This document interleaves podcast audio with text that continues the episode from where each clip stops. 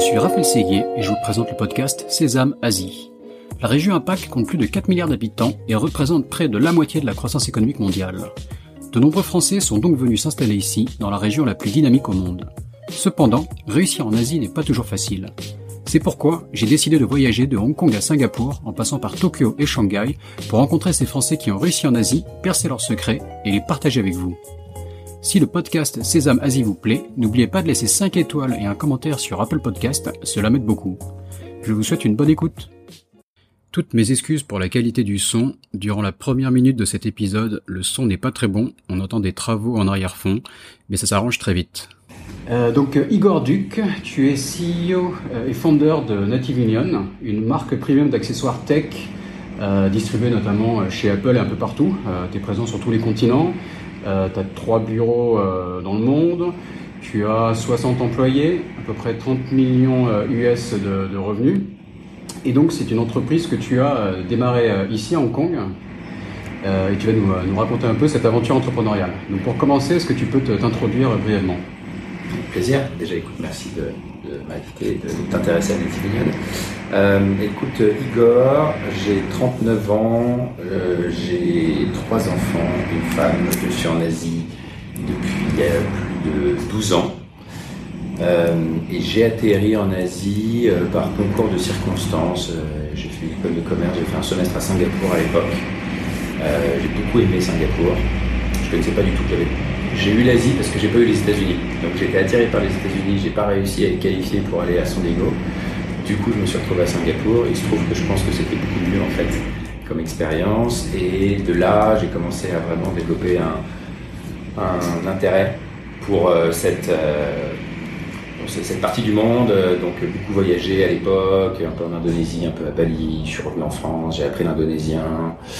Euh, et du coup, j'ai eu l'ambition euh, très rapidement à la fin de mes études de, repartir euh, en Asie pour essayer de commencer à faire un peu de. Je commençais à faire du trade de pierres entre l'Indonésie et la France. De pierres de, construction De pierres de... construction, de pierres de salle de bain, de grosses baignoires en marbre, essayer d'exploiter un peu l'indonésien que j'avais appris. D'accord. Et puis rapidement, je me suis dit qu'il fallait structurer quelque chose, donc j'ai commencé à monter une, ma première euh, véritable société a été euh, une société d'édition de mobilier contemporain. D'accord.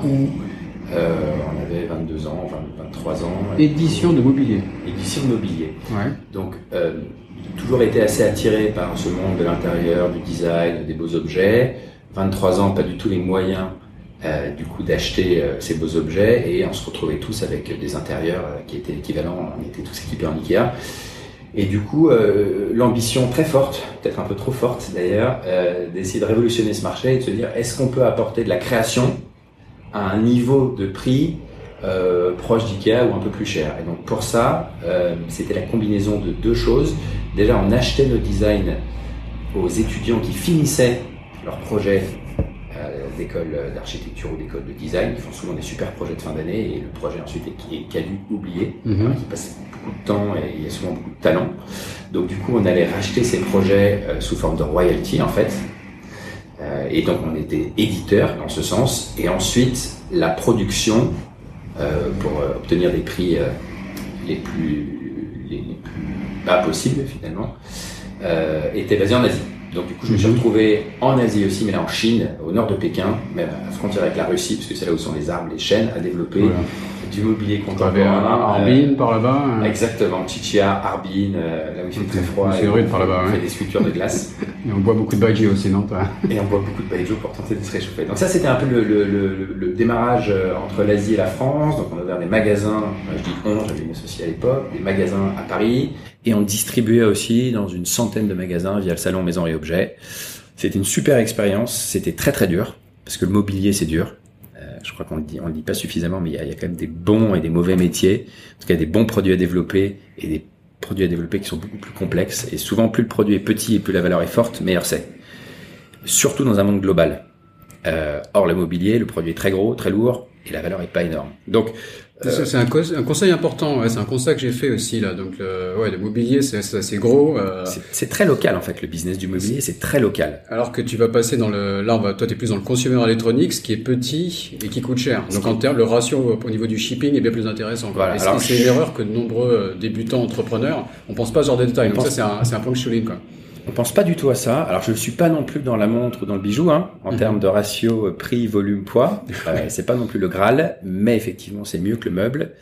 Euh, donc c'était une expérience qui était extrêmement enrichissante, mais très très dure parce que euh, on, est tombé dans, dans beaucoup de, de pièges, euh, on va dire, de, de démarrage parce qu'on n'était pas conscient déjà de la complexité du projet et puis le manufacturing en Chine aussi est plein de surprises partait du principe qu'un produit euh, commandé était un produit euh, livré euh, avec les bonnes spécifications. C'était pas du tout le cas. Donc, je me suis retrouvé en fait à voyager beaucoup plus en Asie puisque j'étais toujours basé à Paris pour m'occuper de la production. Et au fur et à mesure de ces voyages, j'ai commencé à venir un peu dans le Guangdong, à, me rendre compte que le donc la, la région de Canton, tout autour de Canton, c'était historiquement la zone de fabrication de savoir-faire en fait, de travail du bois. On faisait beaucoup de mobilier en bois massif. Donc tout un tout un maillage de fournisseurs euh, était, était basé autour de Canton. Et de Canton, je suis venu à Hong Kong un jour passé trois jours. Je suis vraiment tombé amoureux de Hong Kong, ce qui est pas difficile quand on a passé une semaine à Canton.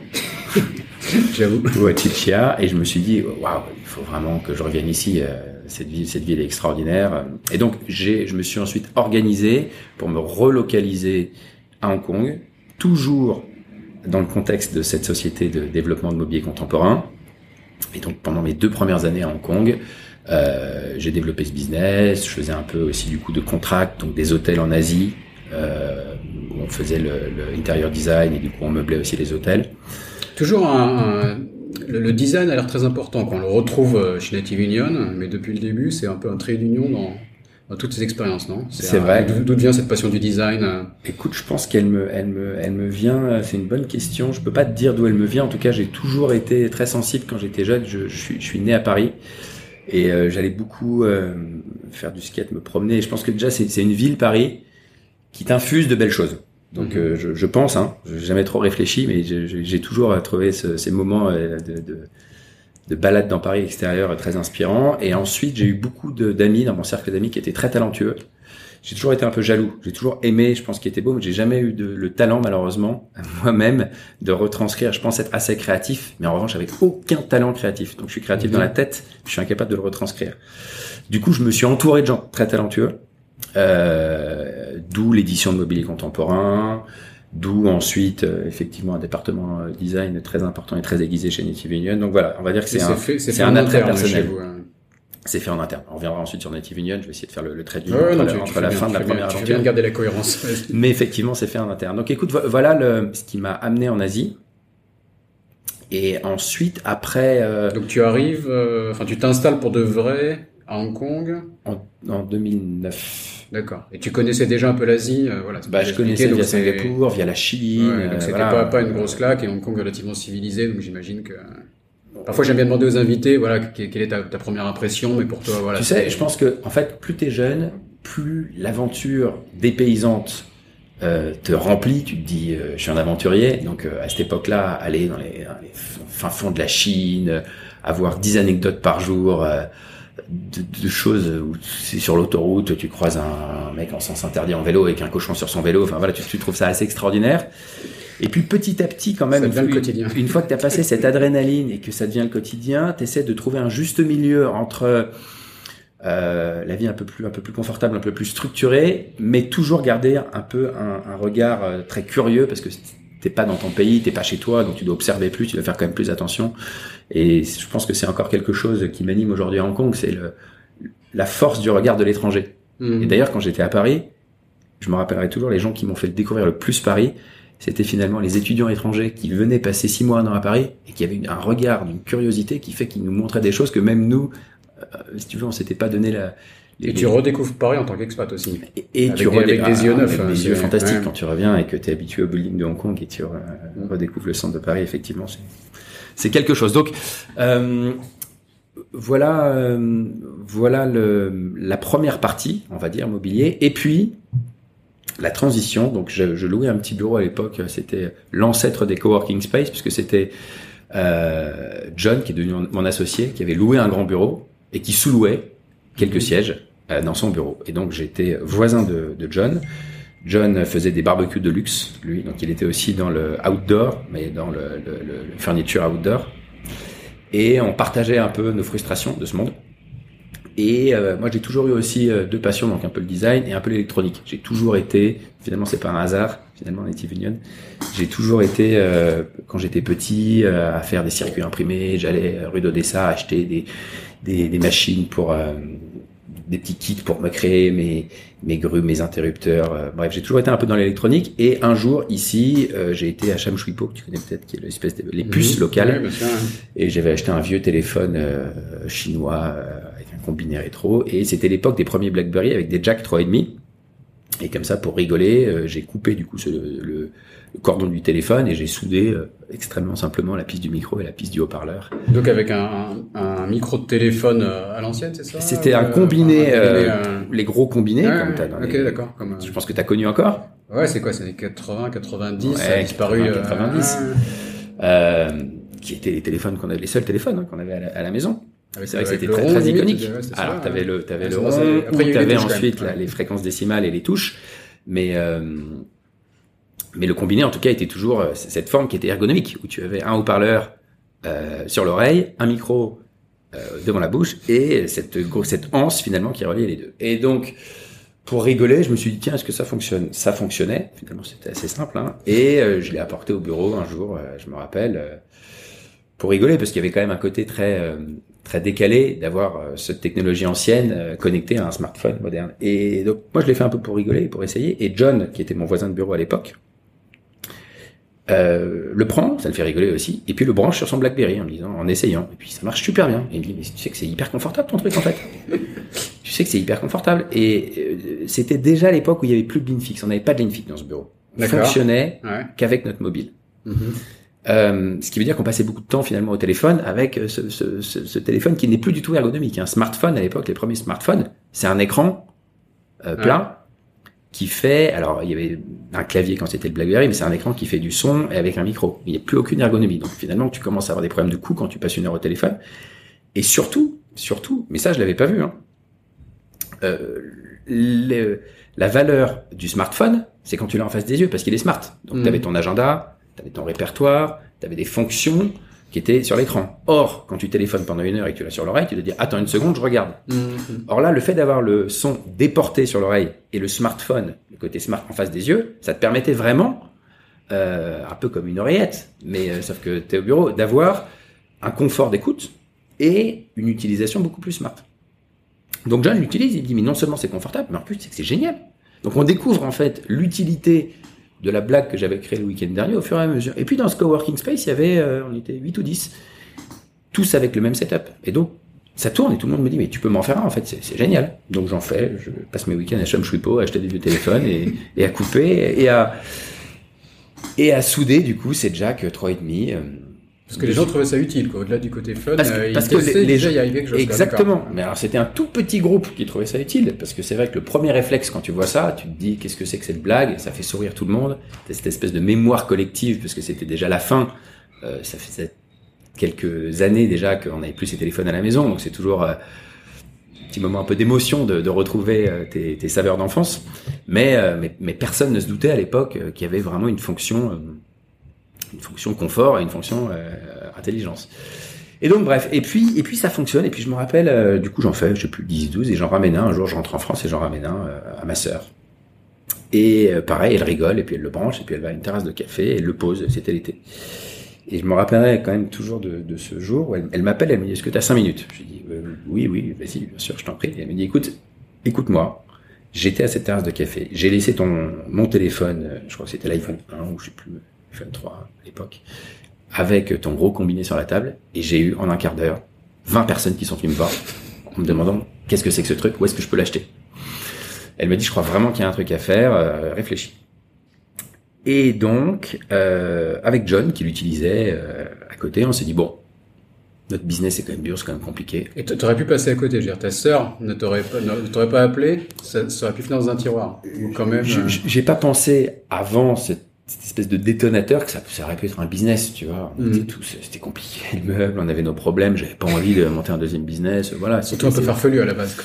Et c'était un peu farfelu. Et puis donc, on s'est dit, bon, finalement, entre l'engouement, là, des gens au bureau, qui l'utilisaient toujours tous les jours, entre le l'effet que ça faisait sur les gens qui découvraient l'objet, on s'est dit, il y a, a peut-être quelque chose. Et donc on s'est dit, je crois qu'on a mis 5000 5000 US dollars chacun, on s'est dit allez on va ouvrir un tooling. Moi j'avais plein de relations avec les, moule, designers, on va ouvrir un moule exactement. Et on va essayer d'en faire une petite prod et puis on va euh, on va essayer de le vendre. On va essayer de voir comme on était quand même dans des réseaux euh, via le, le, meuble qui étaient des réseaux euh, home intérieur et notamment le salon maison et objets sur lequel on trouve aussi des, des petits accessoires. C'était pas non plus un stretch total. Tu vois, il y a, a peut-être quelque chose à faire. Donc on a fait dessiner, c'était la partie hyper sympa, on a réinterprété le combiné rétro en le modernisant un peu. J'ai pris un, un, designer français qui nous a qui nous a fait un, un super travail d'ailleurs. On a pas mal travaillé l'acoustique, on a essayé de faire ça bien finalement. Mm -hmm. On s'est dit euh, on va essayer de passer d'un gadget à un, un, produit que vraiment les gens vont utiliser puisque nous on voyait l'utilité. On a sorti nos moules, on a sorti notre première prod je crois de 2000 pièces et puis on a été euh, il y a 10 ans, 11 ans maintenant avec nos on, on les a injectés de 5 ou 6 couleurs et on est parti au CIS avec notre sac sans connaître personne, on a pris une, une suite dans un, hôtel, même pas, c'était pas une suite à l'époque, c'était une room dans notre chambre d'hôtel, et puis on a pris des rendez-vous. Et là, il s'est passé un truc assez incroyable, c'est que toutes les personnes qui découvraient, en fait, ce concept, avaient les yeux écarquillés, rigolaient, euh, le prenaient dans la main, il y avait une connexion incroyable, émotionnelle, entre l'acheteur potentiel, qui était un, un professionnel, hein, mm -hmm et ce concept. Et c'est assez unique, ça. On n'a jamais retrouvé ça. C'est, ça arrive, je pense, une seule fois dans une vie. C'est ce côté, je te dis, émotionnel. C'était la fin d'un cycle, mais on arrivait à le recycler, un peu comme le rétro, remis au goût du jour. Bref, ça a très bien résonné. Euh, du coup, ils ont passé leur première commande. On a fait un deuxième salon, du coup, en France. C'est vrai que chez Maison je t'interromps une seconde, mais là, ouais, le, quand le, l'acheteur du, euh, du distributeur qui, qui voit un produit et on voit qu'il trouve ça magique, qu'il une vraie connexion, ça c'est. Moi, j'ai connu ça un peu dans la réalité virtuelle. où J'avais la chance souvent de faire découvrir aux gens sur les salons pour la première fois une, une expérience de, de VR. Et les types, enfin, je voyais, ils avaient le masque sur les yeux et je regardais leur bouche en fait. Tu voyais, avant que même qu'ils mettent le masque, s'ils avaient un gros sourire qui se dessinait, c'était gagné.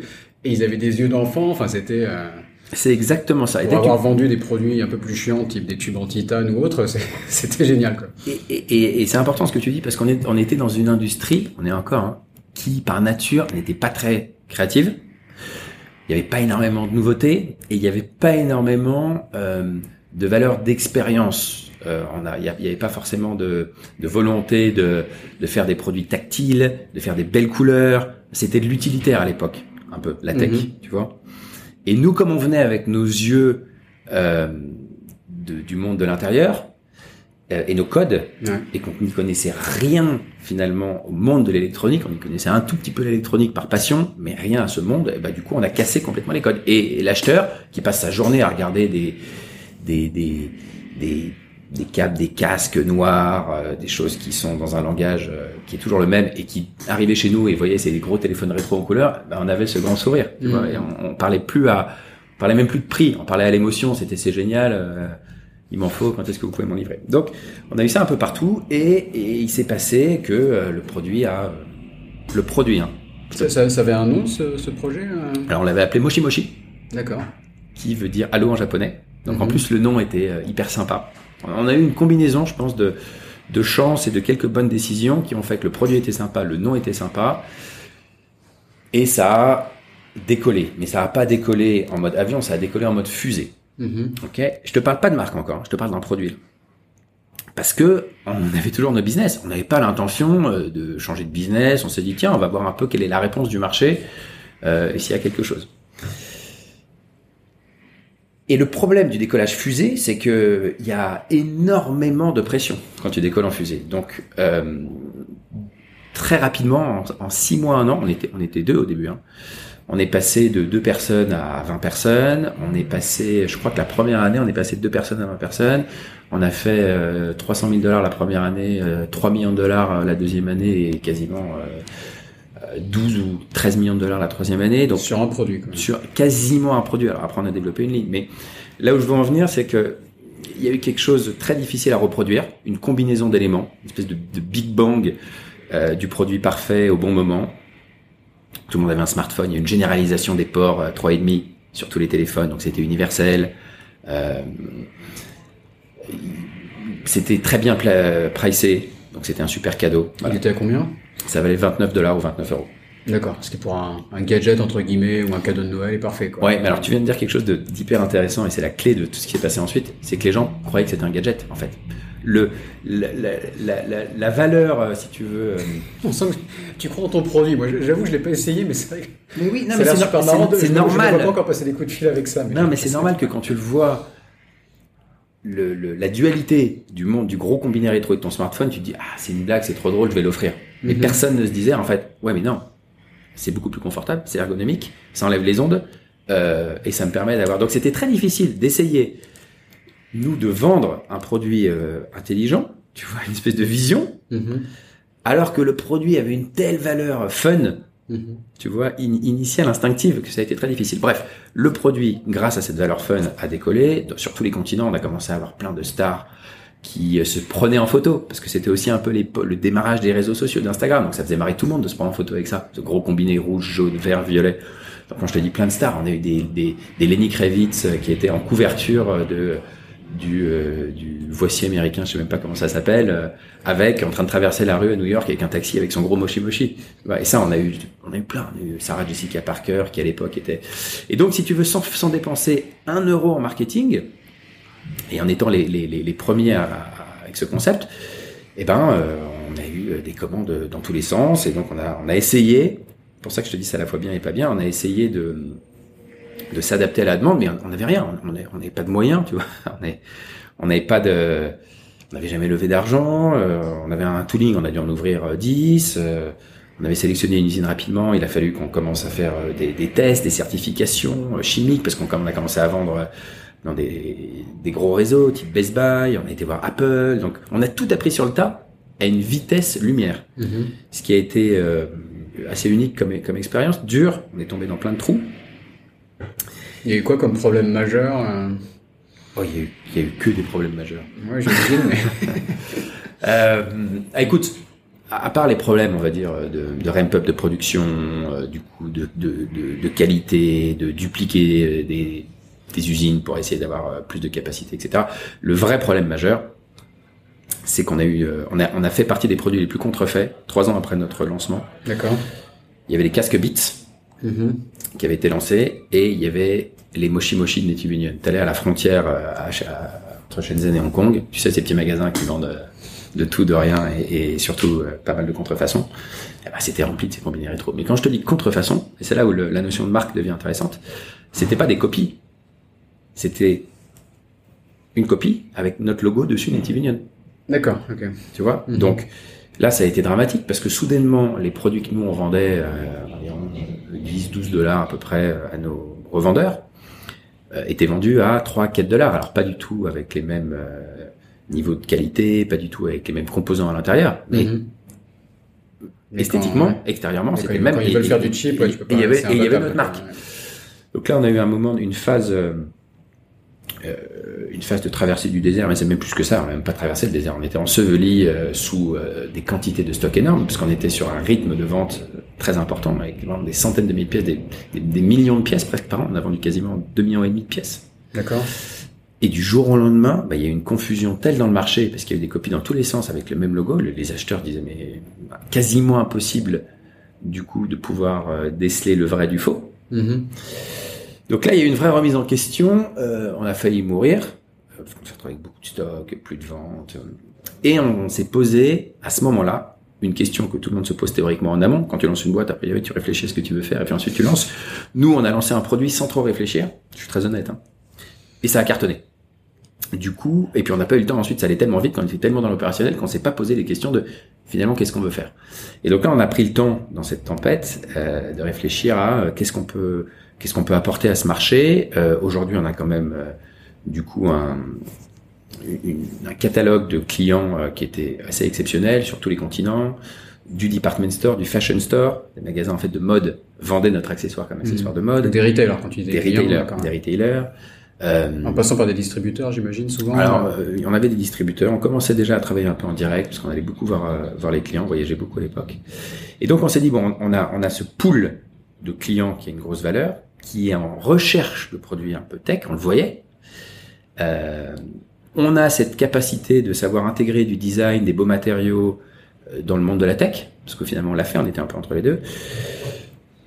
Est-ce que ce serait pas le moment euh, de monter une marque vraiment avec euh, tout ce que ça implique, des valeurs de marque, une discipline de marque, des codes, un ADN, euh, des catégories produits beaucoup plus segmentées, déterminées et définies entre la tech et le lifestyle. Et là, on s'est dit finalement, ça a ça a un sens énorme puisque on voyait que le smartphone allait devenir l'épicentre de nos vies. Euh, c'était en transformation totale. Le smartphone était du coup sur toutes les tables, était euh, devenait un, un, un, un, accessoire de statut social déjà avec l'iPhone à l'époque mhm. versus Android. Et tous les accessoires autour de, de, de, de, ce produit, du smartphone et du laptop aussi, mais c'était quand même principalement le, le smartphone, étaient utilitaires, étaient conçus avec pour seul but de connecter et de fonctionner, mais pas d'apporter de valeur ajoutée, plaisir, euh, expérience, beauté. Et donc on s'est dit, c'est en fait, c'est, il se passe quelque chose là, parce que l'épicentre de notre vie va devenir, on va le toucher, on le touche déjà, on le touchait déjà à l'époque des centaines de fois par jour, mais toute l'expérience autour n'est pas du tout au niveau. Donc on va, on va être la marque d'accessoires tech qui va prendre en compte une marque un peu premium, qui va prendre en compte pas pour tout le monde, hein, pour les acheteurs qui valorisent leur expérience, euh, un peu plus cher, mais qui va prendre en compte le design, l'expérience. On va faire des choses euh, mieux conçues, euh, plus belles, euh, avec une dans un plus beau packaging, avec une plus belle histoire. On va on va expliquer ce qu'on fait. Dès, dès, le début, tu t'es dit que tu allais te placer sur un créneau premium et te différencier de, de ces acteurs qui faisaient juste de, de l'utilitaire. En, en fait, on n'a pas voulu se placer, c'était nous. On avait ces codes. Ah, si veux. Notre interprétation de n'importe quel produit était basée sur ah, il faut que ce soit beau, il faut que ce soit agréable à utiliser, il faut que quand les gens le voient, ils, ils aient une, une, émotion positive. Donc, on venait de ce monde. Mmh, Donc, fait naturellement. Euh, là, là, où beaucoup de gens essaient de positionner leurs produits parce qu'ils ils ont identifié un marché qui leur paraissait porteur, mais c'est pas forcément eux. Nous, c'était tout l'inverse. Ouais. Nous, on avait ça dans nos tripes et on l'a appliqué au monde de la tech. D'accord. Tu vois? Donc, c'est très authentique en fait comme démarche. Ouais. Et, et d'ailleurs, je pense que c'est aussi pour ça qu'aujourd'hui. Euh, je ne veux pas dire qu'on a peu de concurrents, mais c'est difficile pour des marques de venir sur cette espèce d'entre-deux entre la tech et le lifestyle, parce qu'il faut avoir un peu cette, cette, double nationalité. Tu vois, il faut avoir cet ADN. Tu, tu peux pas être tech et dire tiens, je vais monter une, une gamme design avec euh, dans ta société que des gens qui euh, sont basés sur de la performance, euh, euh des technologies, mais qui n'ont pas cette sensibilité. Mmh. donc il faut, il faut avoir aussi l'équilibre au niveau de la société, au niveau des talents dans la société. Nous aujourd'hui, Native Union, on a autant de designers que d'ingénieurs et, et, cette espèce de point de vue entre l'élégance et la performance qu'on a depuis le début, eh ben il est euh, il est built-in en fait dans la, mmh. dans la Et tu crées une, une marque assez forte, j'imagine, parce que une case de téléphone, c'est interchangeable. Mais euh, si on est client Native Union et qu'on apprécie le design, là, il y a une vraie identité de marque et on peut euh, devenir client fidèle. Quoi. C'est, c'est, c'est vraiment ça une marque en fait. C'est euh, que quelqu'un ait envie d'incorporer euh, dans sa vie un produit qui va faire, qui, qui va, qui va faire, qui va, il va représenter un peu une communauté ou, euh, ou des valeurs. -hmm. Et euh, en l'occurrence, effectivement, tu vois là, tu, tu vois, bon, évidemment. J'ai lu que tu étais fidèle aux marques toi-même. Euh, tu parlais de, de, tes chaussures Vans ou. oui, je suis très fidèle. C'est vrai. Donc je encore une fois, tu appliques un peu tes, tes propres principes, quoi. C'est. Ouais, ouais, ouais, bah, je suis très marque. Ouais, je pense que c'est très important, euh, surtout dans notre monde qui est très, euh, de plus en plus digital. Euh, je pense que l'émotion déjà, on, nous, humains, on reste physique. Il faut pas oublier. On parle que du software aujourd'hui, du SaaS, du digital. Mais euh, qu'est-ce qui va bridger, qu'est-ce qui va lier le monde physique à ce monde digital? Eh ben, ça reste du hardware. Tu mmh. vois. Et l'émotion, elle reste euh, sur du visuel, du toucher. de, de, de, de, de c'est lié à tes sens. Donc, oui, je suis très fidèle, effectivement, parce que des marques qui sont ah, je vérifie, vrai qui n'ont pas qui, non, vrai. des marques qui n'ont pas trahi leur valeur en fait pendant des années ah, c'est comme euh, c'est comme un, un, vieux copain qui reste le même tu vois mm -hmm. donc euh, c'est vrai que je suis très fidèle aux marques D'accord. Donc là, tu nous as amené donc sur la, enfin, une transition assez naturelle qui s'est faite entre euh, Moshi Moshi et Native Union, c'est ça? Voilà. Du coup, je, je euh, je vais essayer de couvrir très rapidement. Toi, personnellement, tu es toujours à Hong Kong, as une toujours équipe qui a grandi à Hong Kong, et, l'équipe Moshi Moshi est devenue Native Union, enfin, c'est une seule entreprise qu'elle Voilà. Alors, en trame de fond, ce qui s'est passé, c'est qu'il y a eu un tel décollage de Moshi Moshi Native Union que j'ai petit à petit euh, fermé la société de meubles. Ah oui, encore les meubles. Et oui, et oui j'avais une, double casquette. C'était une époque difficile d'ailleurs, parce que tu laisses pas tomber comme ça tes clients, tes partenaires et en même temps, il faut, il faut, tu peux pas euh, ne pas t'occuper de, de l'étoile montante. Donc j'ai petit, petit à petit fermé la société de meubles. Et euh, quand on a décidé de vraiment créer une marque, on s'est dit bon, bah, il nous faut une marque forte. Et pour avoir une marque forte, déjà il fallait que le logo soit un peu plus apparent. Comme on était très dans le minimalisme depuis toujours aussi, notre logo en fait sur les Moshi Moshi était quasiment invisible. Il y avait un logo Native Union. Hein. Mm-hmm. Moshi Moshi était le nom de produit du premier produit de la marque Native Union. On a toujours été Native Union, mais tu le voyais pas. Donc on a mis en place tout ça. On a, on a pareil, on a appris en, marchant. Euh, on a mis tout, le branding en place nous-mêmes. Et ce qui est d'assez intéressant aussi, et je pense unique euh, sur le modèle Native Union, c'est qu'on a toujours tout internalisé. Donc on a avec le directeur créatif et brand euh, qui est avec nous depuis le début, Fabien et qui est euh, très talentueux et qui a la chance, enfin j'ai la chance d'avoir une sensibilité assez proche de la sienne sur ce qu'on aime. Sauf que lui, il est capable de retranscrire en plus euh, mhm. avec talent euh, sur sur papier pour, pour, créer des, des, beaux objets. Donc on a mis en place toutes les toutes les règles de branding, de de, de ce qu'on voulait être. Donc on a des, des valeurs de design, crafted, conventional. Je, je vais je vais je vais pas tout détailler, mais ce que je veux dire, c'est qu'on essaie d'être très discipliné. Ce que tu me disais sur tu es fidèle, je suis fidèle aux marques qui restent fidèles à leurs valeurs. D'accord. Et donc, dans cette optique-là, on a conscience qu'une marque, ça prend du temps. Parce qu'il faut que ton consommateur puisse valider qu'à travers les années, euh, bah, eh ben, tu vas rester, euh, tu vas rester fidèle. Et ça, c'est important. C'est très important dans un monde où on parle de business qui décolle euh, en un an, deux ans. Si en trois ans, t'as pas fait euh, t'es pas sûr de l'hypercroissance, euh, t'as pas une bonne boîte, tu vois. On est assez traditionnel nous, et moi je pense qu'une marque c'est des socles solides, et en fait une marque ça peut pas se monter en moins de 10-12 ans, je dirais. D'accord. Tu vois? Donc euh, on a commencé, on a fait des produits sur lesquels on a posé un nom, et on devient une marque le jour où les gens te disent tiens bah moi j'adore Native Union, ou rentrent dans un magasin et disent tiens je voudrais une caisse de chez Native Union. Et là du coup ils associent un nom, une marque, à une qualité, à une expérience qu'il devrait avoir en l'achetant. Tu vois, donc tu peux, tu ne crées pas une marque, tu deviens une marque. Mm-hmm. Et je pense qu'on est en train de devenir une marque, tu vois, après après 11 ans. J'espère en tout cas. Ouais, non, ça prend du temps. Parce que, enfin, vous aviez quoi? Vous aviez un, réseau de distribution déjà, vous, enfin, grâce au premier projet? Vous aviez la capacité à produire en Chine? Euh, mais quand tu parles d'une marque, tout restait à construire. Quoi. La, la marque Native Union, t'es parti de zéro quelque part. Quoi. Donc, est-ce que tu as fait aussi des relations de presse? Enfin, tu vois, Au-delà de juste mettre des produits dans les canaux et qu'au fur et à mesure, aujourd'hui, tu vas à la FNAC, tu as un beau rayon Native Union, etc. Donc, la marque est bien mise en avant. Mais comme tu dis, j'imagine que c'était un processus. Donc, comment tu l'as comment tu l'as poussé, tu vois, au-delà de la créer? Ouais, c'est intéressant en plus comme question parce que je pense que chaque société, et euh, on va dire euh, chaque marque aussi, mais chaque société a un ADN. Et en fonction de ton ADN, tu vas développer une marque en commençant par, alors ça peut être le marketing, tu vois, tu as des marques, euh, tu as des super marketeurs à l'intérieur, ils vont te créer une histoire extraordinaire, ils vont mettre moins d'accent peut-être sur le produit. Ça peut être euh, des financiers qui ont euh, mis au point un modèle financier extraordinaire et du coup, ils vont réussir dès le début à créer une profitabilité extraordinaire. Voilà. Nous, notre ADN, c'est le produit. Mhm. Et du coup, on a tout mis dans le produit. Et ce que je te dis, c'est aussi une erreur qu'on a faite. Mais en même temps, on a toujours été authentique. C'est-à-dire qu'on a fait très très très très peu de marketing moi, j'ai toujours été contre le marketing même, de manière un peu trop vocale. J'ai jamais compris pourquoi est-ce que tu devais mettre sur un produit, on va dire, à, 10, 10, 10 dollars à fabriquer, 3 dollars dans le marketing. Je préfère les mettre dans le produit et que le client final ait le maximum de valeur dans ce qu'il achète, qu'il soit tellement satisfait que lui-même fasse euh, le marketing en disant c'est un super produits Native Union. Tu vois, donc j'ai toujours été par euh, philosophiquement contre le marketing. Donc, pour répondre à ta question, comment est-ce qu'on a fait nous? Ben, On a vraiment essayé de faire des très très bons produits, de passer beaucoup de temps à développer quasiment chaque pièce, chaque vis d'un produit Native Union euh, et redévelopper en interne. On ouvrait des toolings pour tout. On, a passé beaucoup trop de temps. On était un peu trop puriste et perfectionniste, et ça a été une erreur aussi. Mais je pense que à long terme, euh, les gens auront perçu ces petits détails imperceptibles, et c'est ce qui fait qu'on est devenu une marque. Après, On a commencé à faire euh, un petit peu de pierre, mais très peu, pareil. On n'y a pas trop cru. Euh, évidemment, un peu de marketing. Et après, on a été, je pense, l'autre euh, paramètre qui a fait qu'on s'en est pas trop mal sorti, c'est qu'on a été très proche des clients. On voyageait beaucoup.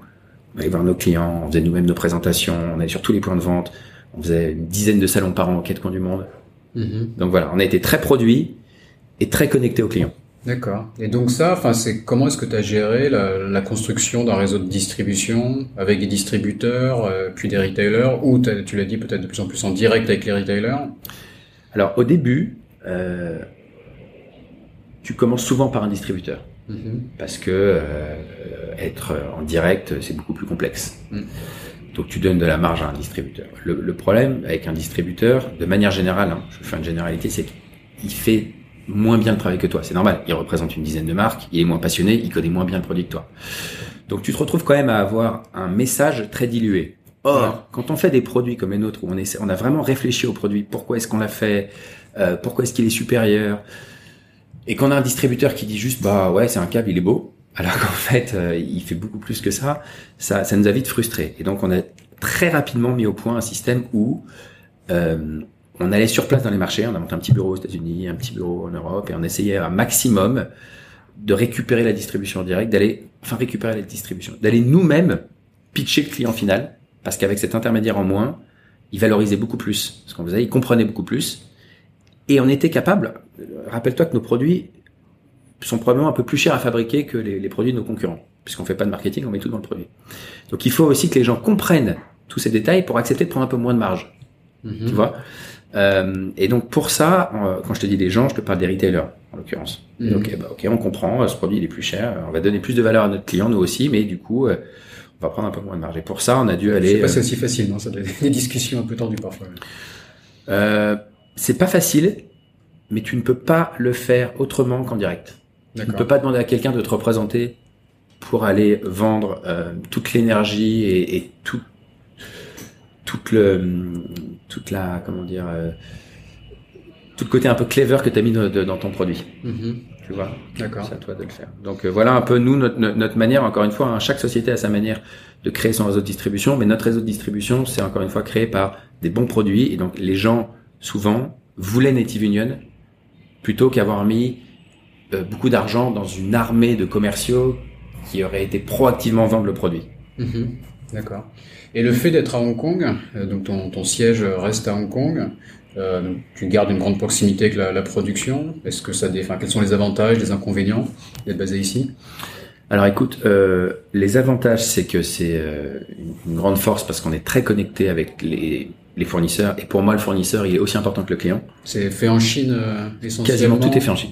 Tout est fait en Chine parce que c'est la meilleure qualité qu'on puisse trouver. D'ailleurs, mhm. Apple, qui est notre plus gros client aujourd'hui, ne certifie des usines, des fournisseurs qu'en Chine. Si tu veux être certifié Apple sur de la charge, sur euh, un certain nombre de, de technologies, tu ne peux pas fabriquer ailleurs qu'en Chine. Et aujourd'hui, si on devait faire ailleurs qu'en Chine, on aurait une qualité bien inférieure en fait. Mhm. Euh, et, donc, la qualité, quoi. Avant, le coût ou d'autres raisons. Euh, la qualité, la, performance, les équipements de fabrication, euh, les, les, les, fournisseurs, les fabricants les plus puissants mhm. aujourd'hui sont en Chine, et Foxconn Co. Et qui est comme taïwanais, mais en Chine. Avec des usines, de, des unités de production en Chine.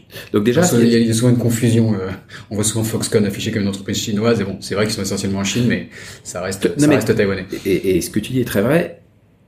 Il y a énormément d'unités de production en Chine qui sont détenues par des sociétés taïwanaises, des sociétés coréennes, des sociétés, mais la grande majorité quand même du manufacturing se fait en Chine mm. parce que le le, le, le maillage de, de, de fournisseurs euh, comment ça s'appelle en français?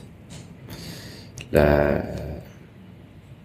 Le maillage de fournisseurs, la supply chain. Oui, mais en français, qui, qui, me reviendra, qui me reviendra. Euh, on l'a plus d'ailleurs en France. On n'a plus le, les, les, fournisseurs. C'est très compliqué de réindustrialiser parce qu'il nous manque les fournisseurs. Euh, en Chine, ils font tout. Ils font le, le cuivre euh, du câble, ils l'usinent, ils font, euh, ils tissent. Je te prends un exemple de câble. Hein. Ils vont tisser le, le le, la fibre de nylon, ils vont assembler, tu vois, tous les fournisseurs euh, sont disponibles en Chine. Donc c'est voilà, même si demain on devait assembler en Corée ou mhm. à Taïwan, ce qu'on fait un peu d'ailleurs, les matériaux seront importés de Chine. D'accord. Non, j'avais, je viens de faire un, épisode avec Kima, donc sur le contrôle qualité, et il y avait un peu le, même feedback. Lui, enfin, ils ont une vision globale. Hein. Ils, chapeautent 80, 85 pays où il y a de la production. Euh, ils voient le Vietnam se développer. Euh, mais voilà, la Chine reste irremplaçable. Quoi. Donc il faut, je pense qu'il faut mettre un, bémol quand on dit la, la production de Chine c'est fini, tout va, tout va ah. ailleurs. On, on, en est encore loin.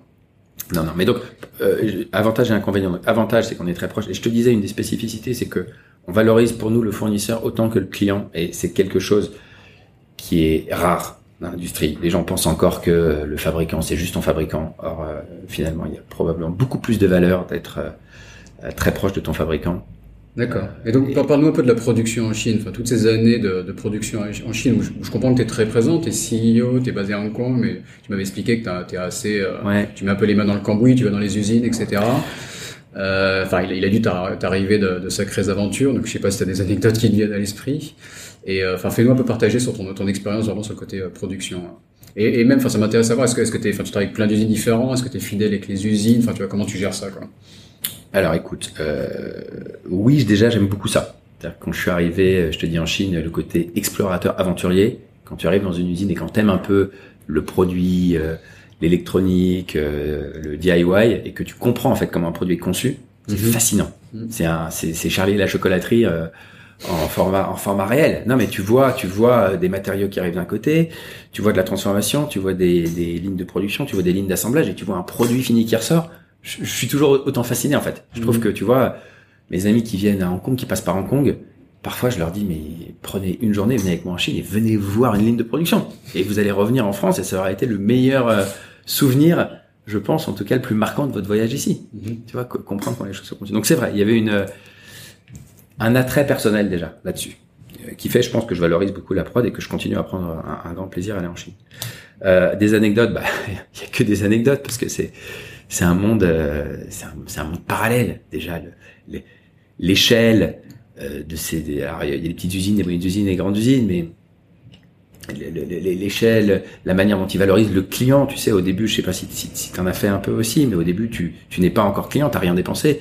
Ils viennent te chercher, ils te payent des nuits d'hôtel. Donc, euh, leur manière, eux, finalement, d'aller faire du développement commercial, elle est incroyable. Là où en France, tu dis, attends, je veux pas commencer à dépenser. Euh, là, ici, ils peuvent pendant des, ils te font parfois des, prototypes. Alors c'est plus simple maintenant parce qu'on est, on est devenu une marque qui a un peu plus de, de notoriété. Mais même à l'époque, hein, c'était très surprenant de voir euh, comme le, le patron de l'usine vient te chercher. Et tu vois, à l'époque, j'avais 22 ans, 23 ans. Euh, tu avais ces, ces, déjeuners traditionnels. Bah, tu as dû en avoir plein d'anecdotes là-dessus. Donc voilà, mais évidemment, c'est... Non, non, pas trop. Hein, Vas-y, c'est des histoires marrantes. Mais non, bah, tu te retrouves à... Les, gens osent pas les raconter, peut-être. Mais si, mais tu te retrouves à, à dans, dans, un, un, restaurant avec... Euh, je vais essayer de pas exagérer, mais je pense 150 tables, un espace avec 150 mhm. tables à 200 tables, à avoir euh, une montagne de nourriture qui arrive sur la table comme si c'était dans les 12 travaux d'Astérix euh, le repas, euh, alors qu'on n'est que 5. Et la, la, grande table ronde, toutes les, tous les plats qui sont partagés au milieu, on pioche avec les, les baguettes. Et voilà, avec euh, des trucs extrêmement exotiques, où au début tu te dis, tiens, c'est marrant, ça me rappelle quelque chose que j'ai en face de moi, et puis en fait, quand tu regardes bien et que tu fais un zoom avec ta rétine, tu te rends compte que tu as une tête de, de canard avec le bec ouvert, et tu la langue, et qu'il faut en fait ouvrir les deux côtés du bec, attraper la langue et tirer et manger ta langue, et qu'évidemment, tout le monde te regarde parce qu'ils sont morts de rire, et ta capacité à manger ta langue euh, sans sourcier euh, va faire que euh, ils vont ils vont t'estimer bien pour la négo de l'après-midi. Donc voilà. Mais ça, il y, y, y, y, en a des centaines des anecdotes. Et sur le moment, tu te dis c'est pas possible, c'est horrible. Tu rentres à Hong Kong, c'est toujours, je sais pas si tu as eu cette sensation. Tu reviens de Chine, tu passes la douane, t'arrives à Hong Kong, c'est oh, c'est beau, c'est propre. Ça y est, t'es t'es sécurisé. Tu vois, tu pars là-bas, tu passes la, la frontière, c'est le Far West. C'est comme un dessin animé. Hop, l'écran s'ouvre. Tu vois, tu passes d'un monde à l'autre quand tu passes la frontière à pied, c'est vrai, mais ça commence à changer. J'ai été surpris la fois dans, je sais pas comment s'appelle le quartier où il y a l'immeuble d'Alibaba à côté de Shenzhen. Ouais. Et il y a des coins qui commencent à devenir tellement modernes, on se dit oula, Hong Kong commence à devenir un peu vieillot. C'est vrai. on voit. Donc c'est en train de s'inverser quoi. C'est très vrai. Euh, des quartiers avec des bus électriques, euh, des des tours, on se croirait, euh, on se croirait j'allais dire New York, mais non, c'est beaucoup plus moderne que New York. T'as des ponts entre les tours, euh, c'est très vert, c'est vrai, c'est vrai, c'est impressionnant d'ailleurs. Mais la magie opère toujours parce que tu passes cette, la frontière de ce quartier et tu tournes la tête à gauche et tu vois encore un mec avec un, un morceau de bois qui tape sur un tabouret et qui est en train de construire sa chaise. Donc, donc euh, c'est euh, voilà, je trouve ça toujours aussi fascinant. Donc ça c'était pour les, les, les, avantages. Je pense que ça nous donne un, avantage concurrentiel. Les inconvénients, il y en a un gros et encore une fois, je pense qu'on a fait une erreur, mais ça, ça fait partie du chemin. C'est très difficile d'être une marque née à Hong Kong, basée à Hong Kong, et de clamer euh, un drapeau hongkongais en disant on est une marque hongkongaise. Parce que dans l'inconscient des gens, malheureusement, une marque hongkongaise, eh ben, ça n'a pas autant de valeur qu'une marque française ou qu'une marque américaine. Et, et c'est vrai, hein, il faut le dire. Mm. Déjà, euh, Hong Kong, Chine, euh, même parfois Japon, Asie, bon, les gens font des, des confusions. Mais euh, comme il n'y a pas eu, on va dire, de, de, très belles marques hongkongaises connues et réputées, ben, les gens se disent encore Hong Kong, trading, production, voilà. Et nous, on était probablement encore un peu trop honnêtes à l'époque. On s'est dit mais non, Hong Kong c'est génial, c'est une super ville, c'est l'avenir on est une marque hongkongaise. D'accord. On est euh, un français, un, anglais. Un anglais. Euh, non, mais on se, on se clamait en tant que marque hongkongaise. On faisait tous nos photoshoots ici, on disait on est Hong Kong et c'est super cool. Et en fait, on s'est rendu compte qu'il y a quand même une grosse, un gros ADN français chez Native Union. Euh, Fabien, le designer, est français. On a, on a maintenant toute une équipe design qui est basée en France à Paris. Et on, se rend compte que enraciner la marque à Paris, ce qu'on est en train de faire doucement, et ce qui est très légitime aussi, hein, tous les designs sont faits à Paris, et, et, donner cette espèce de saveur un peu plus française dans le monde de la tech, qui n'existe pas trop en plus, a probablement plus de valeur et résonne beaucoup plus avec nos produits, euh, qui sont haut de gamme, premium, craftés, des très beaux matériaux qu'on importe souvent de France et d'Italie, plutôt que de dire on est une marque hongkongaise. Donc ça fait partie un peu des travaux qu'on est en train d'entreprendre en ce moment, c'est de de de, de, ré, de, de déraciner, mais les racines étaient assez petites à Hong Kong. Euh, Native Union et de, réenraciner euh, Native Union en France. D'accord. Et je, me demandais comment ça se passe. On entend souvent parler de donc vous êtes enfin les marques qui sont euh, enfin vous tournez autour du smartphone et même des produits Apple euh, quasi uniquement en fait. Vous vous couvrez pas tout ce qui est Samsung, Android. Et comment ça se passe? Enfin c'est un peu la, guerre à chaque fois d'aller dès qu'il y a un nouveau modèle qui sort. Enfin faut les connaître en avance. Est-ce que Apple communique avec vous pour vous donner les modèles pour vous travailler? Enfin comment comment ça se passe cet aspect-là? Le la nébuleuse mystérieuse. Euh, alors déjà, on fait aucune discrimination. On n'est pas seulement Apple. Euh, on a même plein de gens ici qui utilisent. De... Alors évidemment, il y a toujours une espèce de clivage éternel. Il a mis en avant sur votre site web. Quand on regarde, comme oui, mais alors en fait, ça c'est intéressant parce que au début, on était très universel. Par exemple, on faisait autant de câbles micro USB que de câbles euh, Lightning, qui est le connecteur Apple. Euh, on faisait des cases pour, euh, pour tout type de téléphone. Et on s'est rendu compte que le client Apple c'est un client qui valorise l'expérience. C'est un client qui est prêt à dépenser un peu plus pour avoir une meilleure expérience.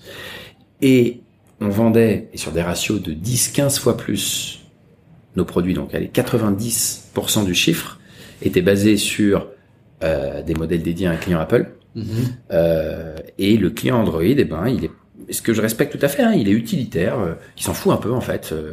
Son téléphone, il veut qu'il marche, mais il n'a pas besoin de le rendre beau, il n'a pas besoin d'avoir une expérience particulière. Pour lui, c'est un téléphone et pas plus. Alors que le client Apple, eh ben non, c'est un, un, côté un peu statut social. Il le pose sur la table, il a envie que ça reflète une certaine image de lui, et il est beaucoup plus sensible à ce qu'on fait. Donc c'est comme ça qu'effectivement se sont dessinées petit à petit euh, des collections qui étaient beaucoup plus Apple-centriques. Maintenant, ce qui est intéressant, c'est que depuis quelques années, euh, il y a deux standards majeurs qui sont en train de, de faire converger toutes les marques, c'est le wireless, le standard Qi, qui est compatible avec quasiment la, toutes les marques aujourd'hui. La charge à induction, la charge à induction, elle est universelle. C'est un standard, c'est un consortium universel. Est-ce que c'est c'est pas un, ça dépense pas de l'énergie de manière euh, non j'ai entendu dire ça c'est alors il y a beaucoup euh, d'énergie gâchée dans ce type de système. Euh, c'est alors oui c'est vrai, ça mm. dépense plus, c'est moins efficace qu'un câble. Ouais. Plus d'énergie perdue, donc qui est euh, dépensée d'un niveau de ton compteur électrique et qui est euh, sublimé pendant le process en fait, qui est, qui est perdu. Mm-hmm. Déperdition d'énergie, c'est vrai. Le câble, pour moi, reste euh, un, produit. Euh, tout le monde dit c'est la fin du câble. Je suis pas du tout d'accord mm. parce qu'il va y avoir de plus en plus de besoins de charger rapidement. Et les deux inconvénients du wireless, même s'il y a un avantage majeur, c'est la magie. Tu le poses et l'homme est euh, par nature fainéant. Donc entre poser ou plugger, finalement poser, c'est un vrai avantage. Mhm. euh, mais tu es limité en rapidité de charge et un peu de déperdition. Mais donc c'est un standard universel aussi, ce qui est génial, parce que tu vois, dans un hôtel ou n'importe où, tu as un chargeur wireless, que, que tu sois un client Android ou un client Apple, tu le poses et tu charges. Mm. Et le deuxième standard intéressant aussi, c'est le Type-C. Tu sais, c'est ce nouvel USB. Euh, Ouais. Donc, type, type C Type en C. Type C, euh, nouvelle USB qui est universelle aussi. Et du coup, aujourd'hui, on a 80% quasiment de nos, nos collections qui sont universelles, si tu regardes nos produits. À part Mhm. les coques d'iPhone, euh, sinon quasiment tous nos câbles exercices en, exer- euh, existent pardon, en Type-C. Euh, nos chargeurs sont universels. On fait du soft goods pour des, des étuis pour laptop, des petits organizers pour quand tu voyages, c'est universel. Donc, on universalise de plus en plus. D'accord. Et donc, et donc sur l'industrie du, du smartphone, enfin, il y a, a d'autres entreprises comme vous qui sont un peu créées, qui ont surfé sur la vague de, de l'iPhone et du smartphone en général. Euh, je sais pas, les Otterbox, les Moshi, enfin, il y a pas mal, de, pas mal de boîtes américaines comme ça. Donc il y a vraiment une sorte de, c'est une nouvelle industrie qui a, comme comme il y a des accessoires pour pour automobile, des accessoires pour smartphone, et c'est une industrie à part entière. Et donc, enfin, com- comment comment est-ce qu'elle évolue? Enfin, je te posais la question. il y a ce jeu des nouveaux modèles qui sortent de manière régulière, et comment est-ce que vous euh, vous devez suivre? Et comment tu vois cette industrie progresser euh, dans les, dans les années qui viennent quoi? Alors déjà, euh, comme toute industrie, chaque marque a un point de vue différent. Et c'est très bien. Et tu parles d'Otterbox, c'est une super marque, honnêtement, qui C'est est... c'est euh, un des plus gros. euh, c'est un des plus gros. ouais. Alors c'est pour les gens qui veulent vraiment une protection euh, à tout prix. Euh, tu peux le jeter du troisième étage. Alors c'est un- c'est c'est peu gros. Tu te retrouves avec quelque chose qui est qui est plus conséquent dans, dans ta poche. C'est pas forcément ce qui est le plus esthétique, mais c'est extrêmement résistant. Et franchement, dans leur catégorie, c'est c'est génial. Euh, Moshi ou, ou je sais pas si tu voulais dire Moshi ou Mofi. Bref, Ouais, chacun a un peu son oui, je dirais son interprétation de ce qu'il veut apporter à ce marché et sa clientèle. Donc, euh, donc ça, c'est- très sain et ça fait un marché euh, finalement aussi aussi large que tu pourrais avoir de gens qui s'habillent avec euh, des chemises, des t-shirts serrés, des t-shirts larges, tu vois. C'est un peu pareil. Mhm. Ça dépend de ton utilisateur. Donc nous, on a un point de vue assez spécifique, tu vois, et, euh, et on le sait, et on est finalement sur une, une petite niche des gens qui veulent euh, un, bon produit, euh, qui performe très bien. C'est pour ça qu'on a toute la partie ingénieur et qu'on est vendu chez Apple. On a une vraie caution euh, tech, mais qui soit aussi un, beau produit dont ils soient fiers. Comment évolue l'industrie? Écoute, elle évolue de plus en plus vers le lifestyle et c'est hyper logique. Et moi, c'est un peu ce qui me passionne aujourd'hui, c'est et ça a été exacerbé par le Covid. Quand tu vois le temps que tu passes aujourd'hui avec tes techs, le seul produit avec lequel tu passes plus de temps, et encore, non, c'est même, même plus vrai maintenant. J'allais dire, c'est ton, c'est ton, c'est ton matelas, c'est ton lit. Tu, tu dors environ 8 heures par jour. Mais pour moi, il, il faut, la base de la vie, c'est de se concentrer sur le quotidien, et c'est d'investir sur les produits du quotidien. Et quand tu vois le temps que tu passes avec ton smartphone à charger, euh, à, à, à porter tes techs toute la journée, euh, maintenant que tu travailles un peu de, de, de, partout, de chez toi, euh, de café, de corps, une espèce du bureau, les gens commencent à comprendre qu'en fait, c'est assez intelligent d'investir un petit peu plus pour avoir un meilleur produit, une meilleure expérience sur les centaines d'interactions que tu vas avoir tous les jours Bah, avec une, produits. c'est une extension de ton corps. hein. C'est comme vraiment si une tu achetais une extension de ton corps. main. Ou, euh, tu, Mais tu, si tu tu veux ce qu'il y a de mieux hein, si tu as les moyens. C'est Euh, ce qui est euh, assez surprenant, c'est le, le temps, c'est normal, hein, l'évolution de la place du smartphone dans nos, dans nos vies s'est fait très rapidement finalement. Tu vois, en, en moins de 10 ans, c'est devenu un produit qui était euh, qui était euh, un téléphone et c'est devenu euh, un essentiel de ta vie. En revanche, les gens mettent plus de temps à comprendre pourquoi acheter un câble 30 euros ou une case 50 euros. En fait, c'est pas cher, c'est un super investissement. Et ça, c'est ça, c'est basé sur les habitudes. Les gens achètent des ceintures, euh, je sais pas, euh, 100 euros et tout, alors qu'ils les mettent une fois par mois, ou même tu vois un t-shirt, une paire de chaussures. Ils sont prêts à payer des fortunes sur de l'intangible qui va leur servir peu. Et comme on vient d'un monde qui historiquement un câble, ça valait 10 ou 15 euros parce que c'était pour relier deux choses, ils ont du mal à passer euh, de ce mode de fonctionnement à un. Mais non, mais en fait, mais évidemment qu'il faut que je, je paye un peu plus. Moi, j'ai c'est- câbles à 1 euro hein, par, par ici en Asie. tu- Ce qui est souvent un mauvais investissement, je l'avoue, sur, surtout sur de, sur l'iPhone. Je pense que c'est vraiment euh, un, un mauvais investissement. Je pense que si que quand tu as un câble Native Union, je prends le câble comme exemple, tu peux prendre d'autres produits et que je te jure que Ça, ça coûte combien un câble Native Union de smartphone? Ça vaut euh, 20 euh, le, notre best-seller euh, le Bell Cable ça vaut 25 euros. Et l'alternative tout de, de qualité hein, mais sans la valeur ajoutée expérience ça vaut 20 euros. Mhm. tu vois donc pour ces 5 euros tu vas le garder probablement entre 2 et 3 ou 5 ans ou même à vie puisqu'ils sont garantis à vie nos câbles. Et à chaque fois que tu vas charger, tu vas avoir ce, tu vas dire tiens, mais tiens, il est, il est quand même cool mon câble, il est beau, il est agréable, il est, euh, il va pas se casser. Donc voilà, je pense que c'est un investissement qui est essentiel et les gens s'en rendent compte en fait. Mhm. Et donc l'impact que ça a sur notre catégorie, notre business, c'est que de plus en plus de marques traditionnelles veulent devenir un peu premium, veulent injecter du design, veulent injecter tout ce que nous on avait au début, mais de manière un peu authentique, tu vois, parce que c'était nous, on vient du monde du meuble. Et c'est là où ça devient intéressant, c'est que je te dis, une marque doit être fidèle à ses valeurs. C'est très difficile aujourd'hui quand tu es une marque qui a toujours été dans la tech, tu vois, de dire du jour au lendemain, tiens, bah, je vais monter euh, une gamme de luxe, tu vois, c'est euh, c'est euh, c'est Toyota qui fait Lexus ou ils le font sous une autre marque. Mais si demain Toyota veut faire une voiture ultra luxe sous Toyota, c'est difficile parce que c'est pas les valeurs de Toyota. Mhm. Et donc voilà, je pense qu'on est assez bien positionné pour ce futur parce que nous, on est depuis le début euh, de manière de manière euh, euh, authentique la marque, euh, design, qualité, expérience dans le monde des accessoires tech. Mhm. Bah, tout le monde veut être premium en général. hein. Les gens commencent même par, par faire des produits cheap et veulent monter en gamme et être premium. Donc, euh, tu as réussi à être premium dès le début. Donc, très clairement, si ça marche, c'est une bonne stratégie. Euh, j'ai envie de poser une question peut-être un peu plus perso. Euh, tu me dis, hein, je veux pas trahir tous tes secrets, mais j'ai lu que voilà, bon, t'as as cité ta famille à Hong Kong. euh, j'ai lu que tu vivais dans un coin tranquille de, de, camp- de campagne, euh, de, de nature. Je sais, sais pas où tu habites à Hong Kong. Tu fais du surf. Est-ce que tu peux nous raconter un peu ta vie à Hong Kong? Parce que bon, comme tu dis, on a l'image de la, mégalopole, euh, des, des tours, des gratte-ciels qui est vrai, mais il y a des gens qui arrivent à se faire des petites vies un peu sympas. Donc est-ce que est-ce que c'est ton cas? Euh, c'est mon cas, ouais. Mais en fait, ce qu'il y a de chouette avec cette ville, et euh, c'est la différence entre les gens qui la visitent et du coup l'image qu'ils en ont, et en fait tout ce qu'elle peut t'offrir. C'est souvent les gens viennent trois jours, c'est pas non plus une destination touristique. Et c'est vrai que tu demandes, euh, tu mets deux images en face de quelqu'un, euh, une avec des gratte-ciels, des buildings, et une autre avec une crique d'eau transparente euh, et des arbres et pas une maison. Tu leur dis euh, où est Hong Kong?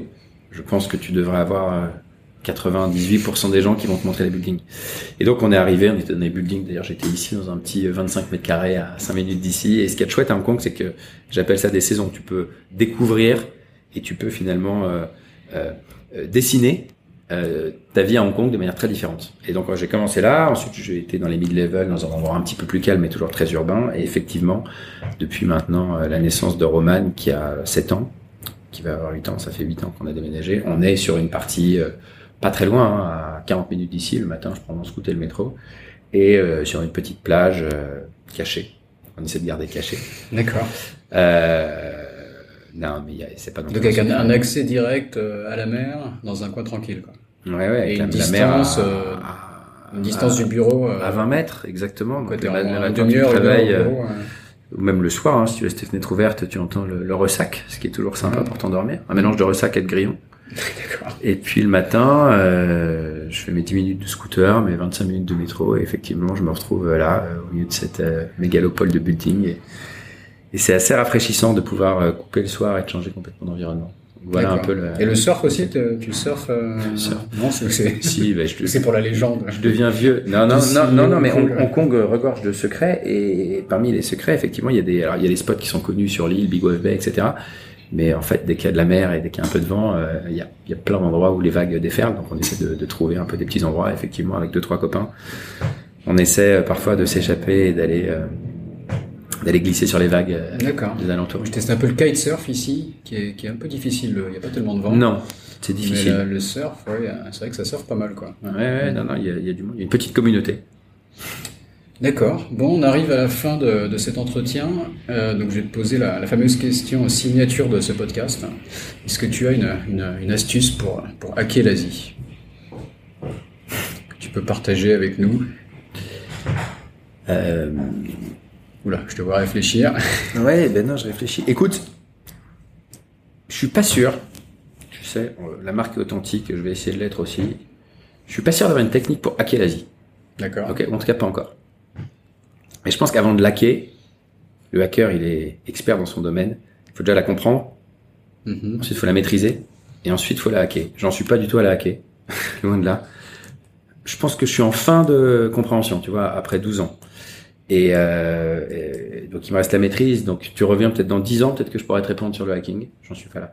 Mais ce que je peux te dire, peut-être sur le côté du coup, comprendre l'Asie, c'est un peu, ça rejoint ce que je viens de te dire entre euh, les idées reçues et la réalité. Tu viens à Hong Kong, où les gens même qui, ont Hong Kong de loin dans leur imaginaire voient euh, la Chine des buildings, une vie euh, extrêmement, extrêmement, extrêmement rapide, très stressante, etc. Et, et tu as le, le, côté caché.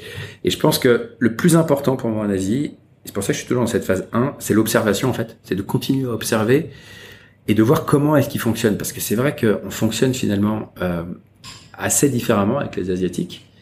Et on a quand même été forgé dans un pays avec une culture où euh, une situation égale ton cerveau qui va le l'interpréter d'une certaine manière. Mm-hmm.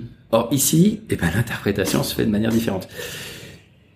Et je suis toujours en train de... Alors je comprends un peu mieux, hein, je pense, parce qu'évidemment, après avoir euh, une cinquantaine de collaborateurs ici, 80% sont, euh, sont locaux, après avoir fait plein d'embauches, après avoir eu plein de situations qui n'étaient pas du tout les situations que j'aurais euh, imaginées au début, tu commences à, comprendre comment est-ce qu'il fonctionne et, et donc à t'adapter un peu plus, à préempter les problèmes que tu pourrais avoir, à être un peu entre les deux. Et je pense que la force finalement sans répondre à ta question, c'est pas à quelle Asie, mais c'est de réussir à la comprendre et à apporter nos espèces de valeurs culturelles qu'on a eues, occidentales, européennes, françaises, tu vois, qui sont fortes aussi et qui, il y, a plein de choses qu'ils n'ont pas ici euh, et qui sont, euh, à mon avis, euh, très intéressantes et très importantes. Donc, si tu peux importer ça, injecter ça, je vais te parler en fait dans, tes équipes ici.